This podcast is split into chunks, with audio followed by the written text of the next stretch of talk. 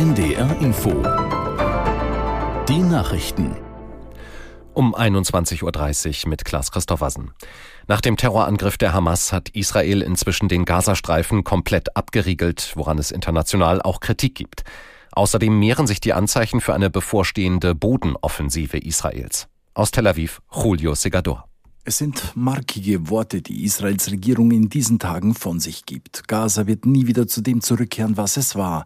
Und Israels Verteidigungsminister Galland, der die Worte ausspricht, lässt keinen Zweifel, dass das Militär schon bald mit aller Entschlossenheit agieren wird. Wir haben die Kontrolle über das Gebiet zurückgewonnen, sagt er. Wir gehen nun zu einer vollständigen Offensive über. Eine Bodenoffensive, die unmittelbar bevorsteht. Noch muss wohl das israelische Sicherheitskabinett die Entscheidung politisch absegnen, doch die dürfte bereits feststehen. Außenministerin Baerbock hat Deutsche, die auf ihre Ausreise aus Israel warten, um Verständnis für die schwierige Situation gebeten. Die Grünen-Politikerin sagte im ZDF, sie verstehe, dass das eine furchtbare Situation sei. Wenn man aber 100.000 Anrufe gleichzeitig bekomme, müsse man priorisieren. Eine staatlich organisierte Rückholaktion ist offenbar nicht geplant. CDU-Chef Merz sagte in Berlin, die Bundesregierung müsse es möglich machen, dass Bundesbürger, zum Beispiel Schulklassen, jetzt auch aus Israel nach Deutschland zurückfliegen könnten.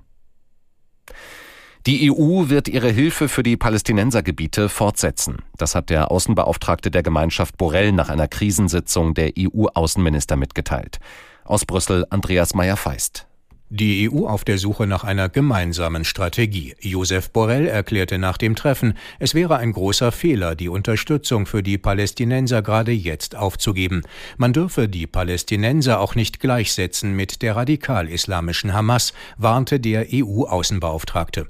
Bundesaußenministerin Annalena Baerbock ergänzte in einer schriftlichen Erklärung, Millionen von Menschen und auch viele Kinder in den palästinensischen Gebieten seien auf Hilfe von außen angewiesen.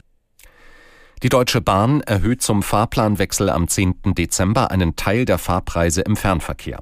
Betroffen seien die sogenannten Flexpreise sowie die Bahncard 25, die jeweils um durchschnittlich rund 5 Prozent teurer werden, teilte die Bahn mit.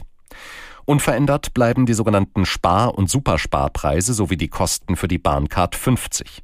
Das sogenannte City-Ticket für den kostenlosen Nahverkehr am Abfahrts- und Zielort bei Fernreisen entfällt.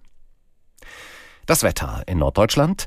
Nachts wechselnd bewölkt und verbreitet trocken, 16 bis 12 Grad. Morgen zunächst heiter, später von Norden her aufkommender Regen, 17 bis 24 Grad. Und die weiteren Aussichten. Am Donnerstag ganz im Süden noch Regen, sonst wechselhaft, 14 bis 16 Grad. Und am Freitag teils schauerartiger Regen, teils Sonne, 17 bis 22 Grad. Das waren die Nachrichten.